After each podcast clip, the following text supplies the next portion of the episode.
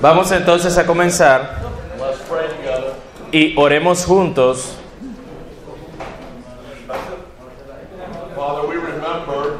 Padre, recordamos que es solamente en tu luz que veremos la luz. Y confesamos que tú eres luz y que en ti no hay tinieblas. Así que, Señor, por los méritos de tu Hijo, que en esta mañana, que tu Hijo sea luz para nosotros, en su nombre. Amén. Uh, Eduardo said, we're on page 12 of the notebooks, Como les he mencionado, están en las páginas 22 de sus cartillas and we're coming to the second of the five mighty men. y llegamos al segundo de estos llamados jinetes. which you must know to defend the inerrancy of Scripture. en los cuales encontramos defensa de la inerrancia de las escrituras. So turn in your Bibles to 2 Peter chapter 1, Así que vayan en sus Biblias a segundo de Pe- segunda de Pedro, capítulo 1, and I want you to look again y vamos a mirar una vez más at verses 19 to 21. Los versículos 19 al 21.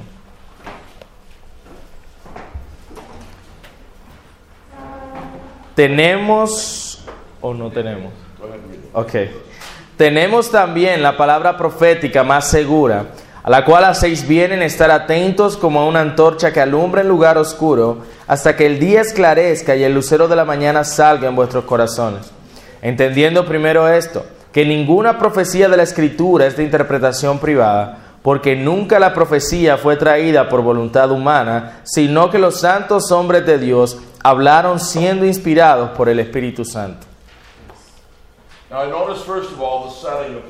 Quiero que noten en primer lugar cómo está compuesto este pasaje. The larger context of these verses El, el contexto más amplio de estos versículos is verses 16 to 21. son los versículos del 19 al 21. They are Peter's reminder Allí está el recordatorio de Pedro hacia sus lectores de la certeza y la confiabilidad del evangelio en el cual ellos habían creído. Notice verses 12 to 15. Noten los versículos del 12 al 15. To establish this, Para establecer esto, the certainty of the gospel, la certeza del evangelio, Paul, uh, Peter appe- appeals first of all Pedro apela en primer lugar to the apostolic eyewitness al testimonio ocular apostólico in verses 16 to 18, en los versículos 16 al 18. and then to the prophetic word Y luego apela a la palabra profética in verses 19 to 21. en los versículos 19 al 21. Notice how he puts the apostolic witness Nota cómo coloca el testimonio apostólico and the prophetic prophetic word y la palabra profética side by side. de lado a lado.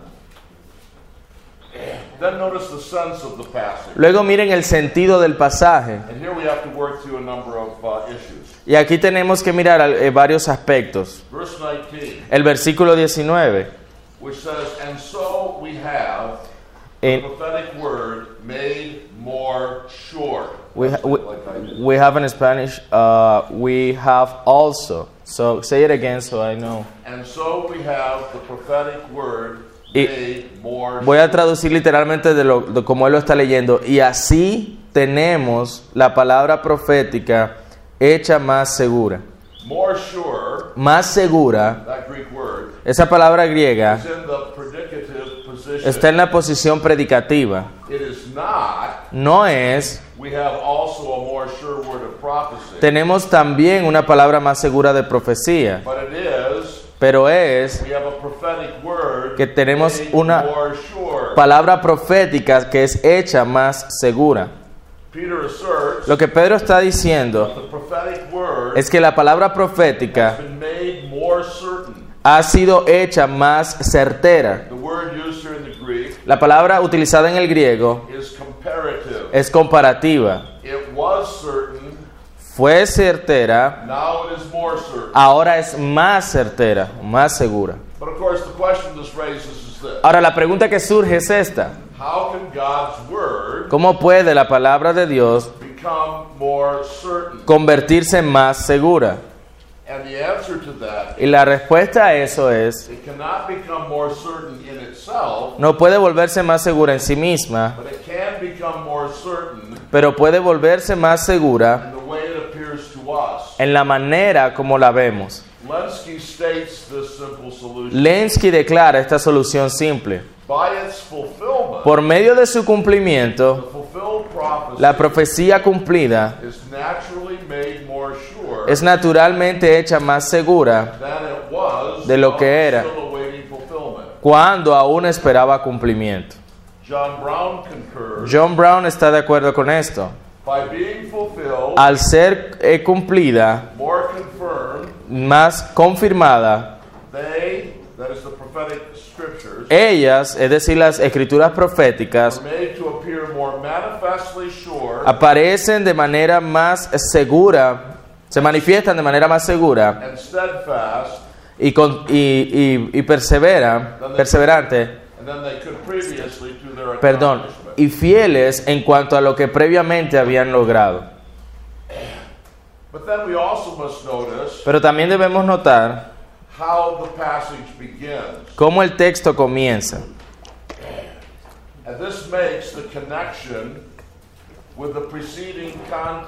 Y esto hace la conexión con el contexto anterior. clear.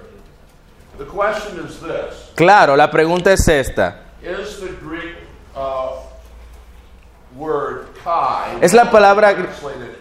Es la palabra griega kai, que es traducida frecuentemente como y. Is the kai to be translated and Debe ser traducido kai como y or and so?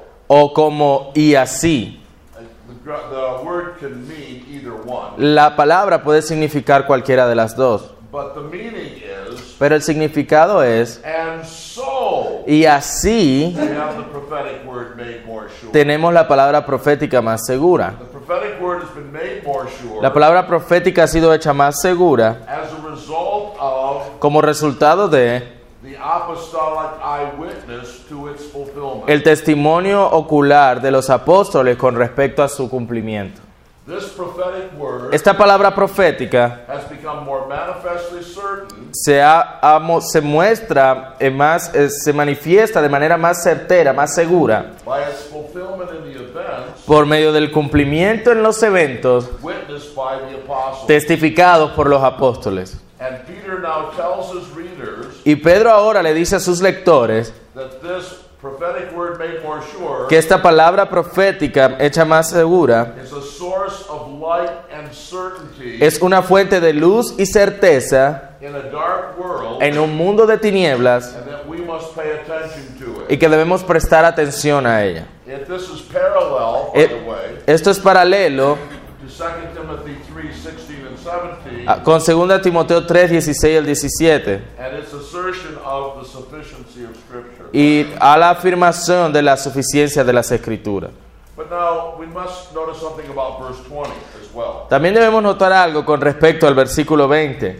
But notice first of all Noten en primer lugar that no prophecy of Scripture que ninguna profecía de la escritura is a matter of one's own interpretation. es de interpretación privada o es un asunto de la propia interpretación de uno. Verses 20 and 21 Los versículos 20 y 21 confirm the certainty of the Scripture confirman la certeza de las escrituras by affirming their divine origin al afirmar su origen divino and their divine determination. y su determinación divina. God originated them Dios las originó and He made them what they are. y Él las hizo lo que son. Now, on the phrase, En cuanto a la frase, all, pero noten en primer lugar, Brown comments, Brown comenta, knowing this first sabiendo esto primero, is just es equivalente to you are aware al decir, viendo que se han dado cuenta that what I'm about to state respecting prophecy is a first principle, que lo que voy a decir con respecto a la profecía es un primer principio, a primary and important truth. una verdad principal e importante. Así que estas palabras enfatizan que lo que Pedro está enseñando aquí es un principio fundamental de la fe cristiana. But verse 20 Pero el versículo 20 has a problem in it. tiene un problema en él. It says that no prophecy of Scripture Dice que ninguna profecía de la escritura is of one's own interpretation. es de interpretación privada. En inglés lo que le está diciendo más literalmente es de una propia interpretación. And this phrase Y esta frase has been understood ha sido entendida and translated y traducida in various ways. En varias formas. Now, the word interpretation Ahora, la palabra interpretación has for its normal meaning tiene como significado normal interpretation interpretación or explanation. o explicación. Now, this passage Ahora, este pasaje has been used ha sido utilizado to teach that private interpretation of Scripture para decir que la interpretación privada de la escritura está equivocada and Roman Catholics y los católicos romanos have attacked Protestants han atacado a los protestantes for private interpretation. por tener interpretaciones privadas. But as we will see, Pero como veremos, that is not at all the meaning of the words. ese no es para nada el significado de estas palabras. La versión eh, King James y otras traducciones lo traducen. no prophecy of the Scripture Ninguna profecía de la escritura is of any private interpretation. es de alguna interpretación privada. Is private interpretation ¿Será que aquí interpretación privada, interpreting este interpretar, tiene que ver con la tradición de la iglesia? Pero esta interpretación tiene problemas. En primer lugar, contradice la libertad del alma y también la sola escritura. We should listen to interpret tradition, Sí debemos escuchar a la tradición, pero no ser esclavos de ella, como Roma lo haría con nosotros. Can you say that again about tradition? We should listen to tradition, Una vez más, debemos escuchar la tradición, but not be enslaved by it. pero no ser esclavizados por ella. In the second place, En segundo lugar, esta interpretación also contradicts the context. también eh, contradice en el contexto. What's the problem? Así que, ¿cuál es el problema? Well, the context demands El contexto demanda an emphasis, emphasis on the origination un énfasis en cuanto al origen rather than the interpretation en vez de la interpretación of prophecy, de la profecía. because that is the point that Peter is making. Porque ese es el punto que Pedro está haciendo.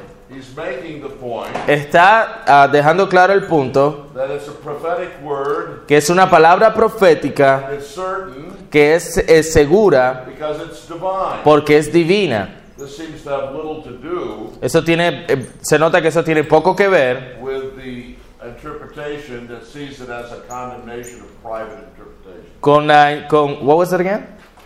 This sees, uh, this sees the passage. Make sure we go back to. Yeah, just the, the last thing you said. I'm sorry, I just didn't get that. The context demands an emphasis on the original Entonces, el énfasis es, es en cuanto al origen de la escritura y no en cuanto al tema de la interpretación de la profecía. And this emphasis on origin Y este énfasis en el origen es confirmado por el verbo utilizado aquí. It's the word that means to become. Es el verbo que significa convertirse, convertirse en. Literalmente debería ser traducido. literally we could translate Podemos entonces traducirlo literalmente como ninguna profecía de la escritura se convierte o ocurre o sucede o se origina desde una propia interpretación. This, El darnos cuenta de esto, Brown, following Calvin, ahí Brown, siguiendo de cerca a Calvino, says the word dice que la palabra interpretación en nuestro texto, this instance, en, en este lugar, means disclosure significa el, el descubrir o presentar or utterance.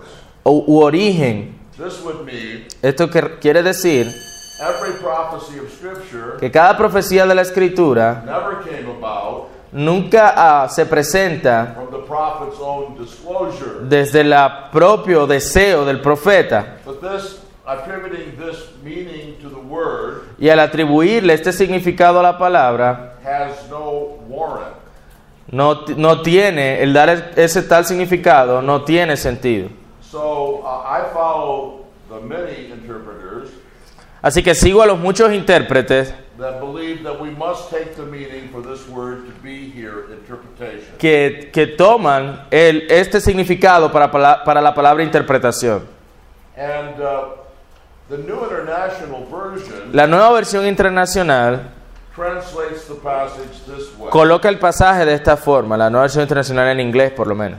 No prophecy of Scripture Ninguna profecía de la escritura came about surgió by the prophet's own interpretation. por medio de la propia interpretación del profeta. And the ESV says, Y la ESB o la versión estándar en inglés, knowing this first of all, entendiendo primero esto, que ninguna profecía de la escritura viene de la propia interpretación de alguien. Y yo creo que esa es la explicación adecuada. El punto de Pedro es este. La fuente de la profecía no es el, el propio poder interpretativo del profeta. He's not some sort of genius level futurologist. No es una especie de genio futurólogo. Peter says P- Pedro dice the prophet's own interpretation que la propia interpretación de los profetas of the future del futuro is not the source of the prophetic word no es la fuente de la palabra profética or of any prophecy of Scripture. o de ninguna profecía de la escritura.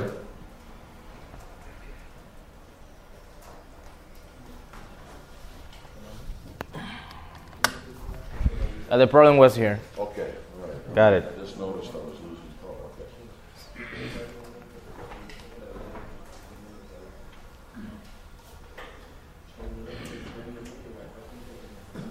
Now we come to a, another question. Ahora venimos a una siguiente pregunta.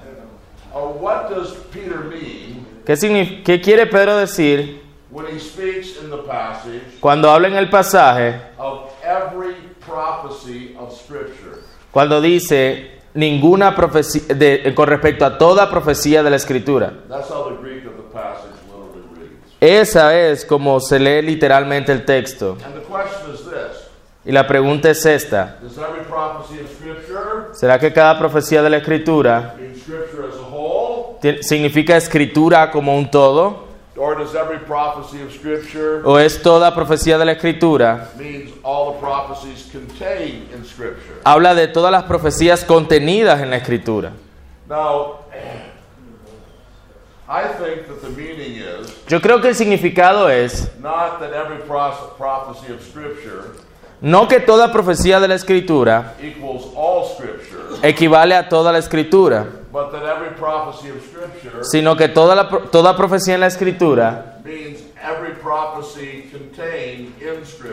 habla de toda profecía contenida en la escritura. So Peter's thinking of many prophecies of Scripture Pedro está pensando en muchas profecías en la escritura contained in the larger circle of Scripture. contenida en el largo círculo de la escritura.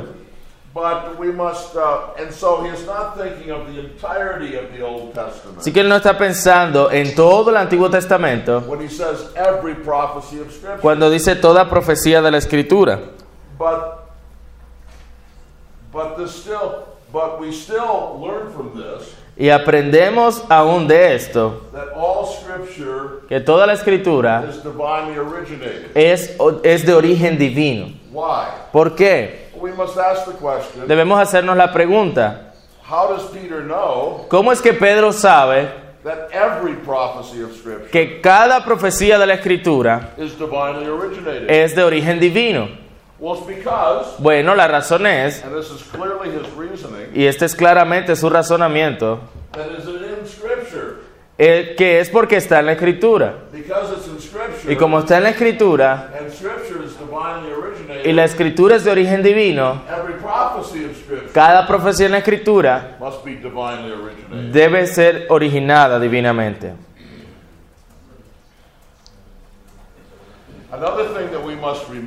Otra cosa que debemos recordar es que todo el Antiguo Testamento y el resto del Nuevo Testamento es visto as, as prophetic. Como profético. El elemento profético en el Antiguo Testamento es visto como característico del todo. Look at Luke 24 Miren Lucas 24, and verse 25. versículo 25. Entonces les dijo, oh insensatos y tardos de corazón para creer todo lo que los profetas han dicho.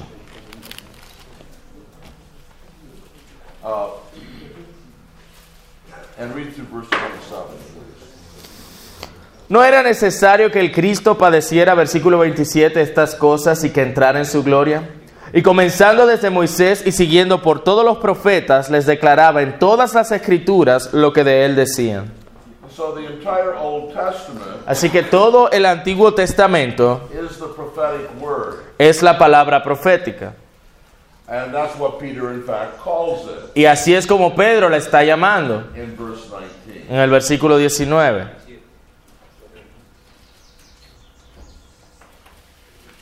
But then we must come to verse 21, Ahora debemos hablar del versículo 21, which reads this way que dice de la siguiente manera, porque ninguna profecía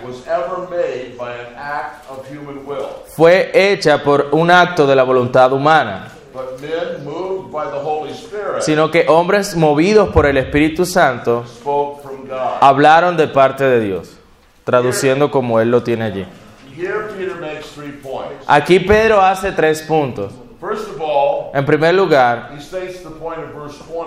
he states the point of verse 20 él reenfatiza el punto del versículo in 20 a different way, de manera distinta. Y dice que la profecía fue originada divinamente. He says this first of all negatively Lo dice en primer lugar negativamente cuando dice que ninguna profecía was ever made by an act of human will. fue alguna vez realizada por acto de la voluntad humana. And then he puts it Y positively, luego lo pone positivamente, but men moved by the Holy Spirit sino que hombres movidos por el Espíritu Santo spoke from God. hablaron de parte de Dios. Las profecías de la Escritura, the prophetic word as a whole, la palabra profética como un todo, is from God. es de parte de Dios, es de origen divino, But it's also divinely determined. pero es también determinada divinamente. And what I mean by that Y lo que quiero decir con esto is that God so controls the prophets es que Dios controló de tal forma a los profetas as to determine what exactly they say. para determinar exactamente lo que ellos dirían.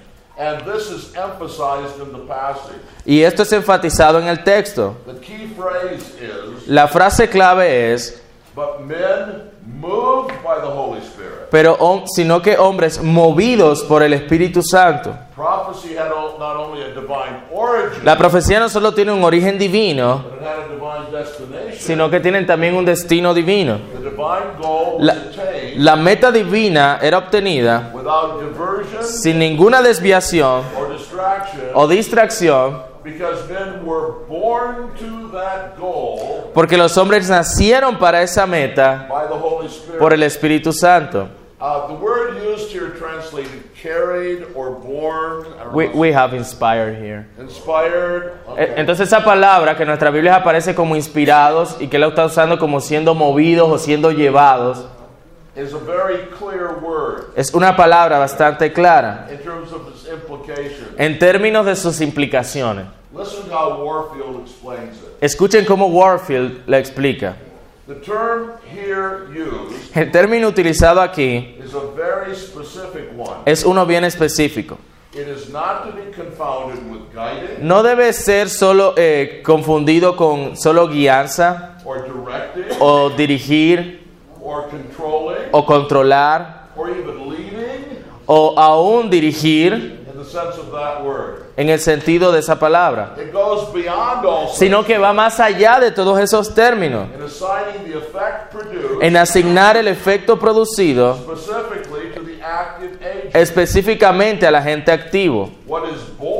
Lo que es nacido es tomado para el que lo, para el que lo lleva and conveyed by the bearer's power, y llevado por el poder del que lleva, no en, en su propio, para la meta del que lo lleva, no para su propia meta. Es decir, los hombres que hablaron de parte de Dios, se declara de ellos aquí, por lo tanto, como habiendo sido tomados por el Espíritu Santo y siendo llevados por su poder to the goal of His choosing. A la meta que Él escogió. Las cosas que ellos hablaron bajo esta operación del Espíritu fueron por lo tanto sus cosas, las cosas del Espíritu y no las cosas de ellos. So prophecy had a divine determination Así que la profecía tenía una determinación divina o, una- o un destino divino. But Peter says a third thing here. Pero Pedro dice una tercera cosa aquí, Prophecy had a human medium. de que la profecía tuvo un medio humano.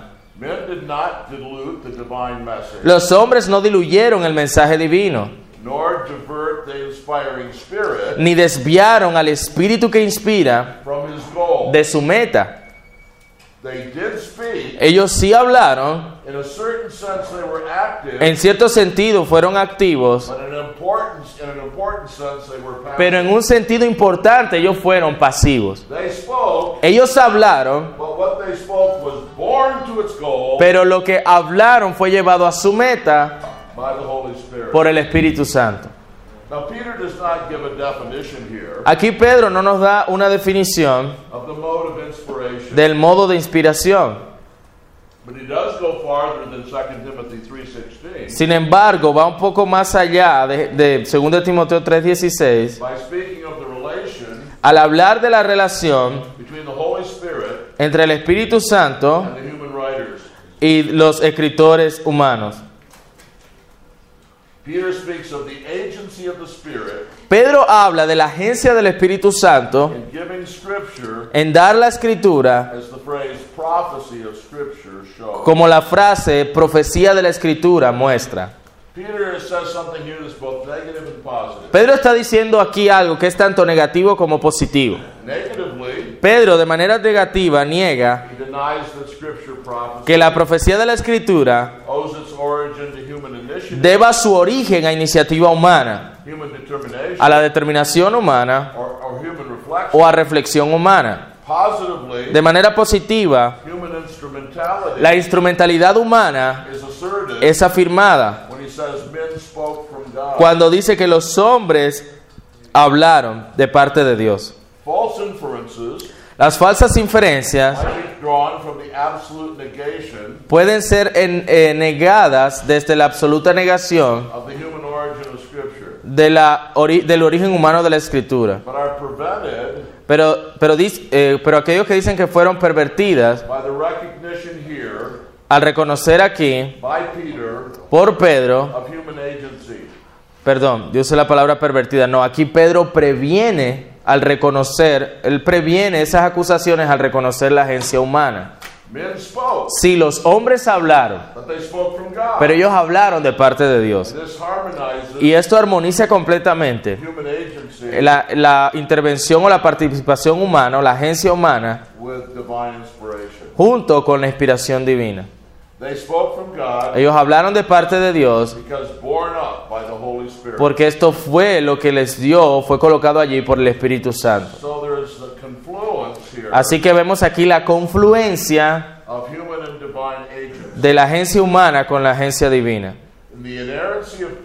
Y la inerrancia de la profecía es asegurada by the peculiar character of the Spirit's agent, por el carácter peculiar de la agencia del Espíritu in which He bore off the human agents, en, en cual, en el cual Él lleva consigo a los agentes humanos so that they spoke God's para que ellos hablen las palabras de Dios. All of this gives us, Todo esto, hermanos, nos da or implies, o implica la doctrina de la inspiración orgánica.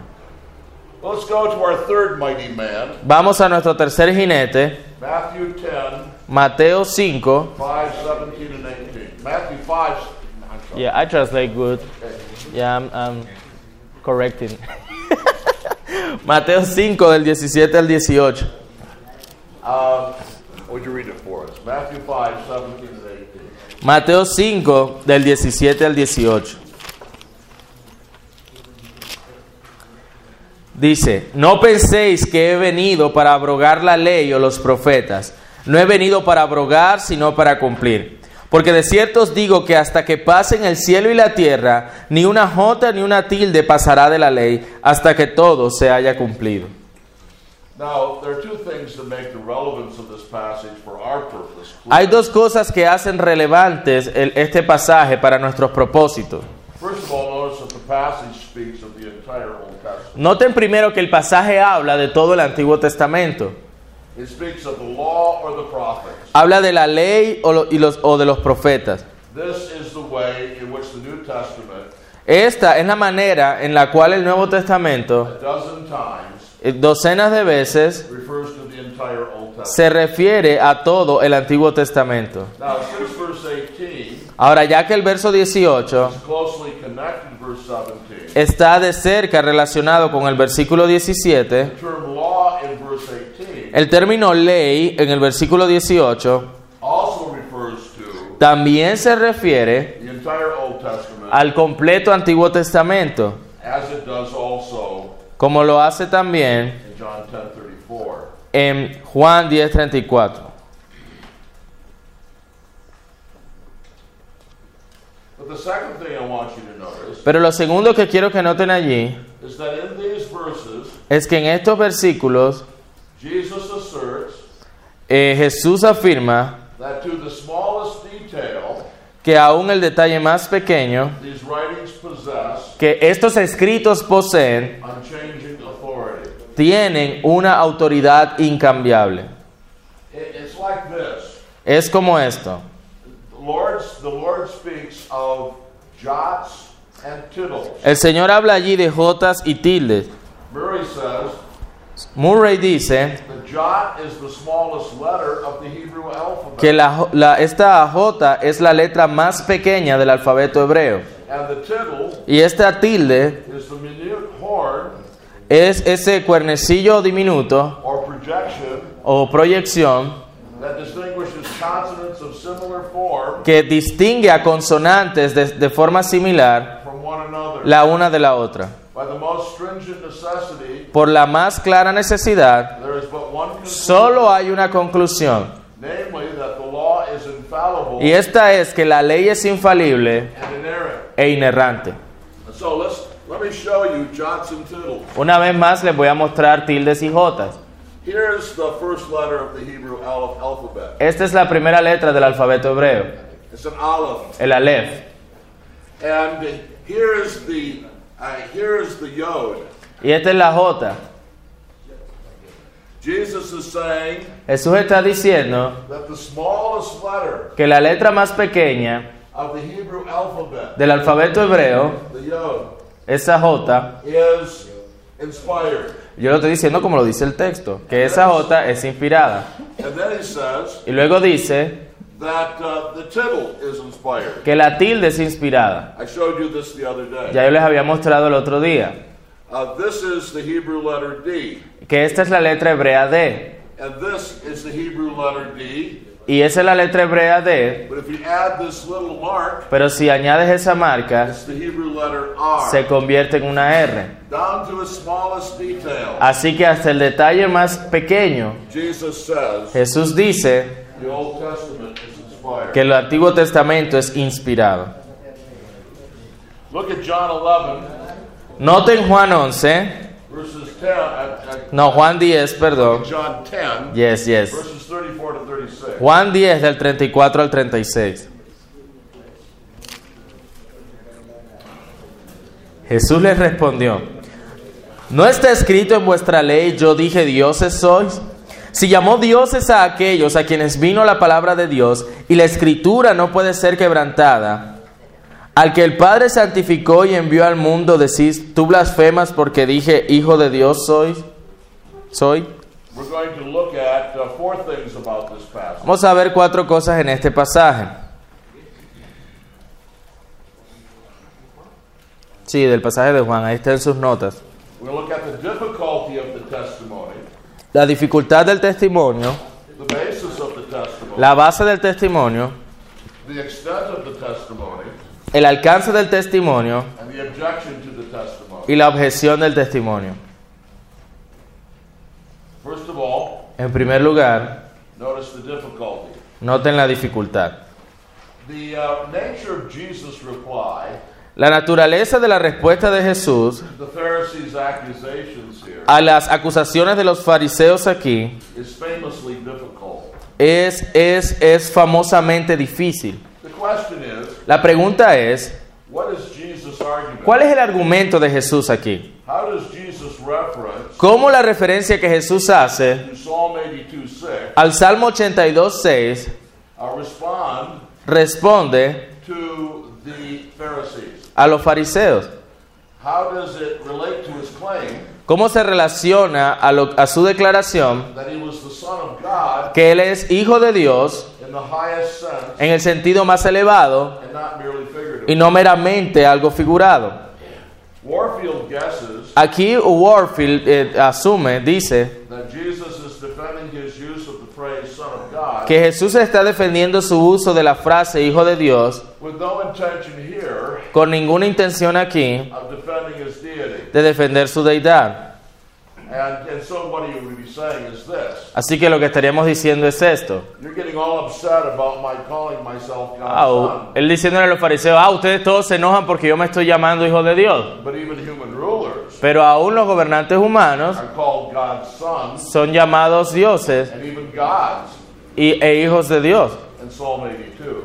Así que yo puedo decirlo también. Well, however this problem is resolved, Sin embargo, este problema es resuelto, it does not affect our purpose in going to this passage.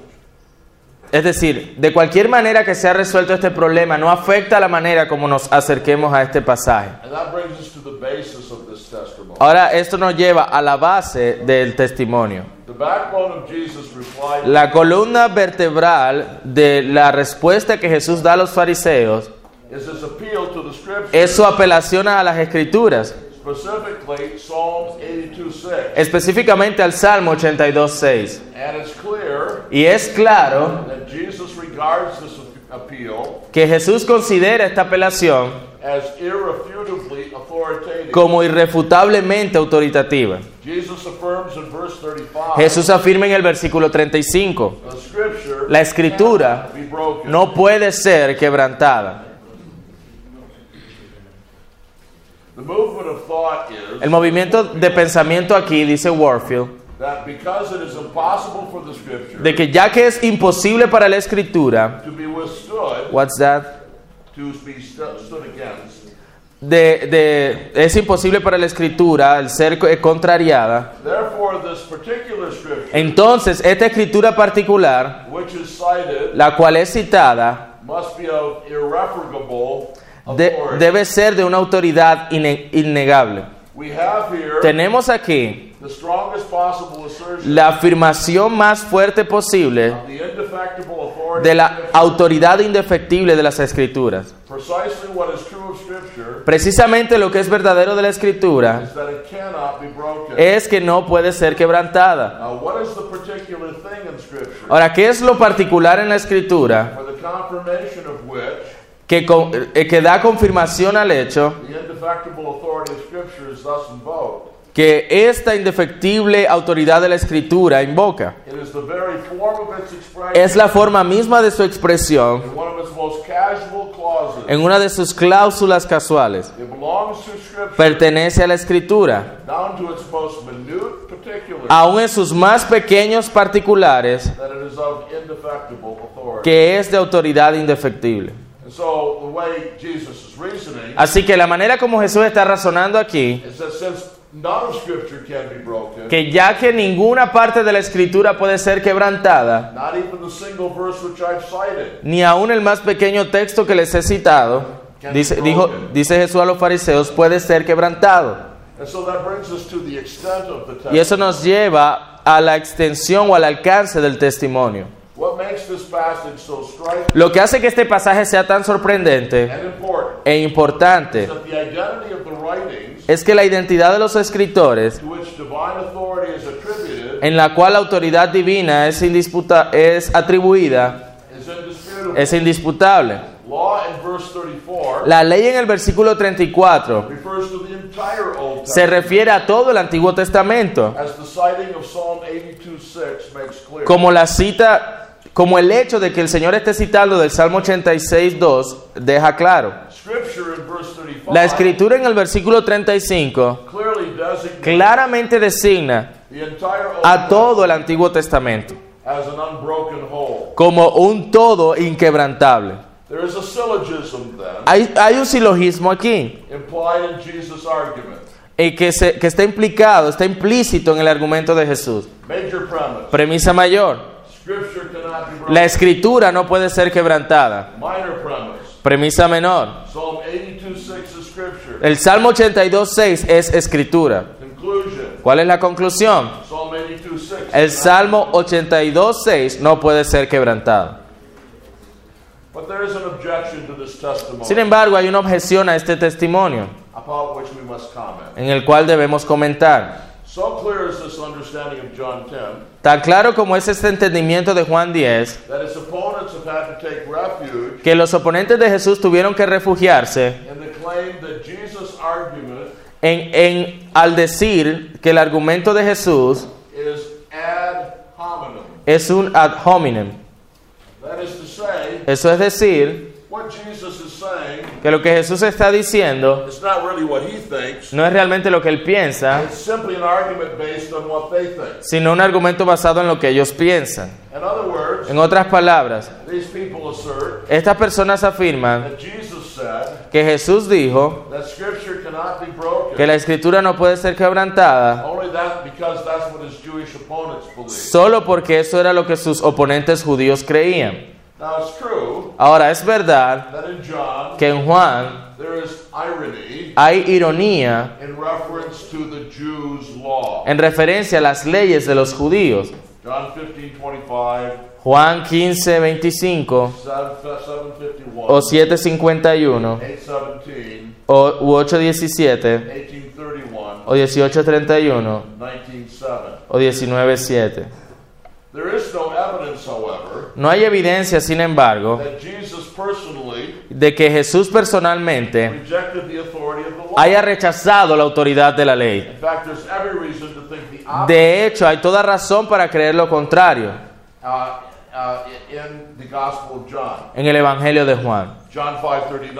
Juan 5:39. You search the scriptures Ustedes escudriñan las escrituras porque creen que en ellas tienen vida eterna. But then he says, Pero luego él dice, it is these that testify about me. ellas son las que dan testimonio de mí. There are appeals to the authority of the Old Hay apelaciones a la autoridad del Antiguo Testamento que Jesús hace, que hacen todo ese argumento ad hominem ridículo. And one of them Y uno de ellos is the last passage to which we are turning. es el, el último pasaje que vamos a mirar, The fifth of the five mighty men, el quinto de los jinetes, Matthew chapter 4, Mateo capítulo 4, verses 1 to 11. del 1 al 11. Now, you know the passage well, so I won't have it read. Ustedes conocen tan bien ese texto que no lo vamos a leer. Por supuesto, este es el registro de la tentación del Señor. Tres veces en este texto, Jesús apela al Antiguo Testamento por medio de la fórmula, escrito está. Verse 4, verse 7, verse 10. Versículo 4, versículo 7 y versículo 10. Now, the verb is better translated. El verbo es mejor traducido, permanece escrito, porque está en tiempo en el tiempo perfecto, no en el tiempo presente. Este tiempo perfecto tells us nos dice that what was written in the past que lo que fue escrito en el pasado continúa teniendo autoridad en el presente. Sorry. this mode of citing the Old Y esta manera de citar el Antiguo Testamento is frequent elsewhere in the New Testament. es frecuente en todos los lugares en el Nuevo Testamento. The unadorned, it stands written E- esa frase sin adornar permanece escrito with the assumed prepositional phrase con la frase pre- pre- presuposicional asumida in the scriptures, en las escrituras, cites the scriptures cita las escrituras as final authority como autoridad final and witnesses to the authority y testifica de la autoridad of what is written de lo que está escrito just because it is written. justamente porque está escrito. No more clear testimony No hay un testimonio más claro to verbal plenary inspiration de la inspiración verbal y plenaria pudiera ser elaborado. So, Scripture itself, uh, and so what's important here Así que lo que es importante aquí is, is, is not just Jesus' appeal to Scripture. no es solamente el hecho de que Jesús apele a las escrituras as final authority, como su autoridad final, but the fact that he appeals to Scripture sino el hecho de que él apele a la escritura no contra los judíos, sino contra Satanás. Esto deja claro que, ese, que no era lo que él usaba un tal argumento ad hominem. It makes clear Deja claro that this is what he himself thinks que eso es lo que el Hijo de Dios mismo pensaba mientras citaba las escrituras contra Satanás. Let me get there. Where are you reading that? The, the quote before? No, Ah, yeah, yeah, I got it. El mero está, escrito está. was the decisive adduction, What do you mean by adduction? uh, uh, bringing forward Era la, el, el presentar de manera decis- de- decisiva of the indefectible authority of the la autoridad indefectible de las escrituras, clothed as such revestidas como tal, in all en todas sus partes y en todas sus declaraciones con su autoridad. No pudiéramos imaginar un uso de las, de las escrituras que pudiera iluminar más fuertemente lo que se estima sobre las escrituras, como que ellas expresan la mente de Dios o el sentido enraizado de su unidad y de que es igualmente autoritativa en todas sus partes. La escritura misma enseña entonces the doctrine of the verbal plenary inspiration la doctrina de la inspiración verbal y, plenaria y también la consecuente inerrancia of the Old Testament. del Antiguo Testamento. This is the doctrine of Scripture Esta es la doctrina de la escritura que presenta la escritura. There can be no such thing No puede haber tal cosa como una inerrancia limitada, limitada o ese, o ese asunto de que puede ser infalible pero no inerrante. Si cualquier error es admitido en el Antiguo Testamento, entonces la enseñanza doctrinal del Nuevo Testamento de que el Antiguo Testamento es inerrante y esta doctrina que se encuentra en todo lugar del Nuevo Testamento. Entonces estarían diciendo que está equivocada. And the New Testament Y el Nuevo Testamento is therefore found to be eh, muestra ser, in, doc, in a doctrinal error entonces tendría un error doctrinal que permea todo el Nuevo Testamento. With the admission of one error in the Cua- Old Testament, Cuando se admite un error en el Antiguo Testamento, la doctrina de la autoridad de la Biblia es quebrantada. Así que la doctrina del Nuevo Testamento, de la inspiración verbal y plenaria del Antiguo Testamento, uh,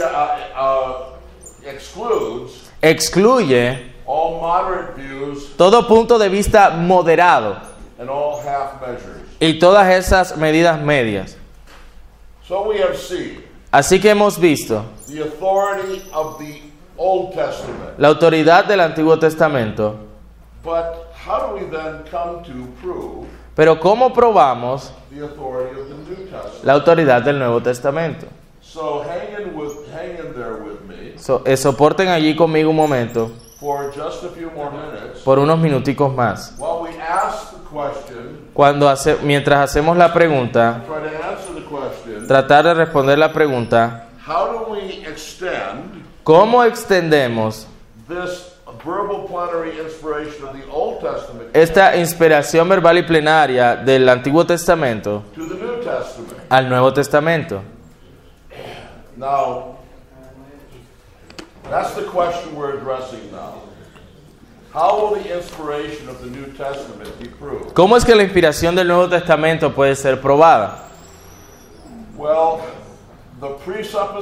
Bueno, la presuposición and primary ground y la, y la base primaria for extending the authority of the Old Testament para extender la autoridad del Antiguo Testamento to the New Testament al Nuevo Testamento and seeing both y el ver ambos as possessed of verbal plenary inspiration, como que poseen inspiración verbal y plenaria, autoridad divina e inerrancia, is based on the organic connection está basada en la conexión orgánica between the Old Testament and the New entre el. Antiguo Testamento y el Nuevo Testamento. The New Testament El Nuevo Testamento not only asserts no solamente afirma that there, that Old Testament de que el Antiguo Testamento is divinely authoritative, es divinamente autoritativo, it asserts that afirma eso, al afirmar eso hay una conexión orgánica, una unidad entre el Antiguo Testamento y el Nuevo.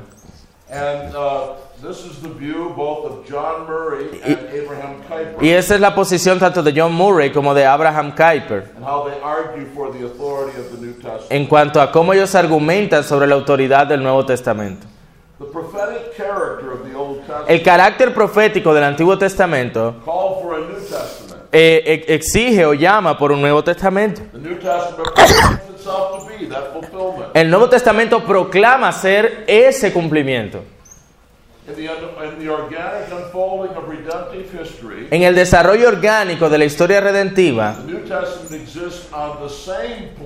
el Nuevo Testamento existe en el mismo in the same what? Sorry. same, En el mismo plano eh, o incluso en un plano superior cuando se compara con el antiguo. Este hecho entonces demanda que una autoridad similar y una inspiración sea atribuida a los escritos del Nuevo Testamento. In other words, En otras palabras, if the Old Testament si el Antiguo Testamento is divinely authoritative es autoritativo and the New Testament y el Nuevo Testamento is its fulfillment es su cumplimiento y, su, y, y- y quien lo, lo que lo completa, we cannot think no podemos pensar that the New Testament que el Nuevo Testamento and its inspiration y su inspiración sería menor a la del Antiguo Testamento. Y ya que el Nuevo Testamento de hecho afirma que es superior al Antiguo Testamento, un mejor pacto, entonces es imposible pensar que de alguna manera sería menos divino, menos inspirado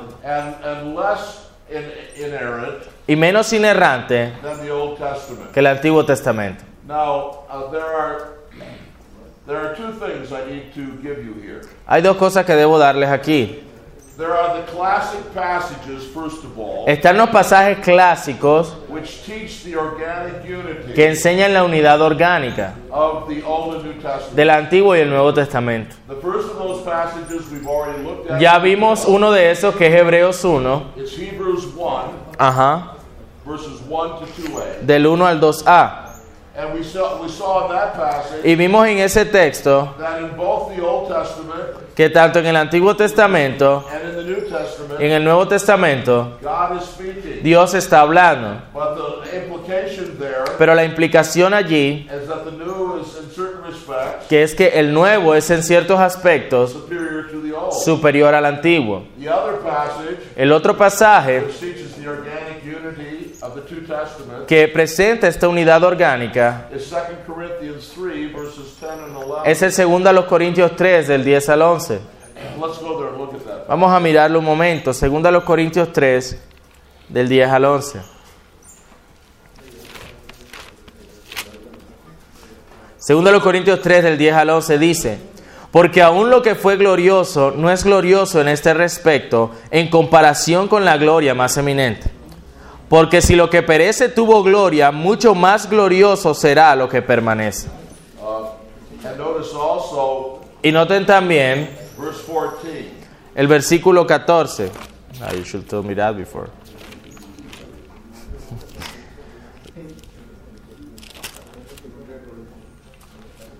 Sorry. Versículo 14 del capítulo 3. Pero el entendimiento de ellos se embotó, porque hasta el día de hoy, cuando leen el antiguo pacto, les queda el mismo velo no descubierto, el cual por Cristo es quitado.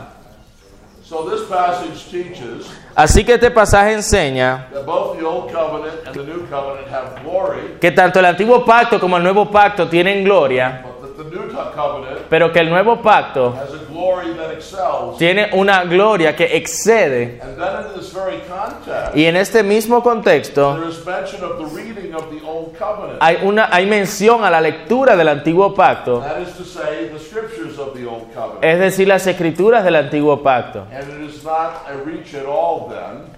Es, oh, sorry. It's not a leap of logic at all Entonces, la conclusión que se asume to say on the basis of this passage, sobre la base de este pasaje if the new is also, if the new covenant is also inscripturated, es que si el nuevo pacto está también en forma de escritura, as the old covenant was plainly inscripturated, así como el antiguo pacto estuvo en escritura, will it not be at least equally God breathed? debe ser entonces igualmente inspirado y autoritativo. Now, the second thing I need to give you here La segunda cosa que les debo mencionar aquí are the specific passages son los pasajes específicos which teach the equal authority que enseñan la igual, la igual autoridad of the Old Testament del Antiguo Testamento and the New Testament. y del Nuevo Testamento. We've seen this in 2 Peter 1, Ya lo vimos en, en segunda de Pedro 1, where Paul, where Peter sets the apostolic eyewitness donde Pedro eh, coloca ese testimonio ocular apostólico alongside the Old Testament junto al Antiguo Testamento como igualmente autoritativo.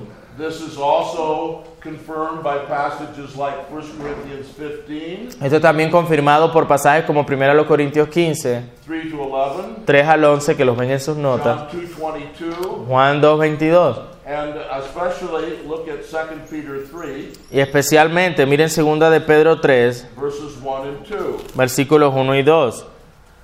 Amados, esta es la segunda carta que os escribo, y en ambas despierto con exhortación vuestro limpio entendimiento, para que tengáis memoria de las palabras que antes han sido dichas por los santos profetas, y del mandamiento del Señor y Salvador dado por vuestros apóstoles. Aquí Pedro llama a, la- a las- a los hermanos de igual forma a recordar las palabras de los santos profetas. Sin embargo, también los mandatos del Señor hablados por los apóstoles, Claramente implicando que tienen la misma autoridad. Uh, No solo hay pasajes como prophets, que enseñan la igualdad de autoridad entre los apóstoles y los profetas del Antiguo Testamento, sino que hay textos que hacen referencia a los escritos del Nuevo Testamento y le atribuyen a ellos un estatus escritural.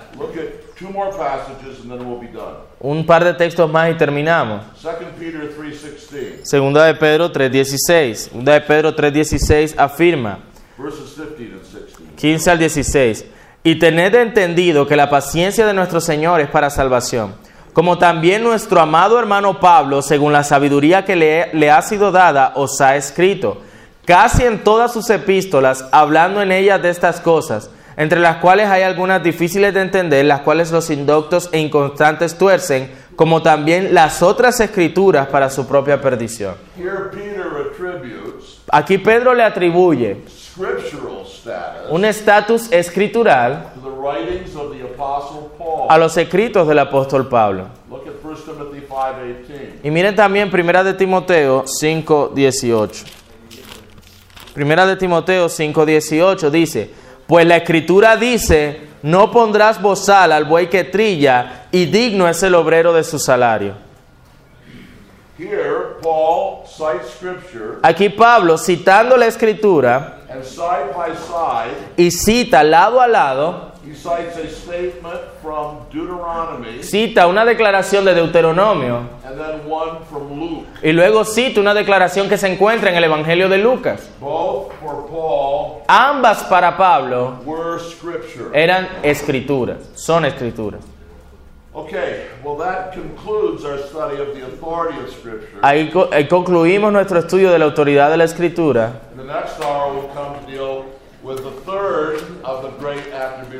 Y, y luego en la siguiente hora hablaremos del siguiente atributo de la escritura, la perfección de la escritura.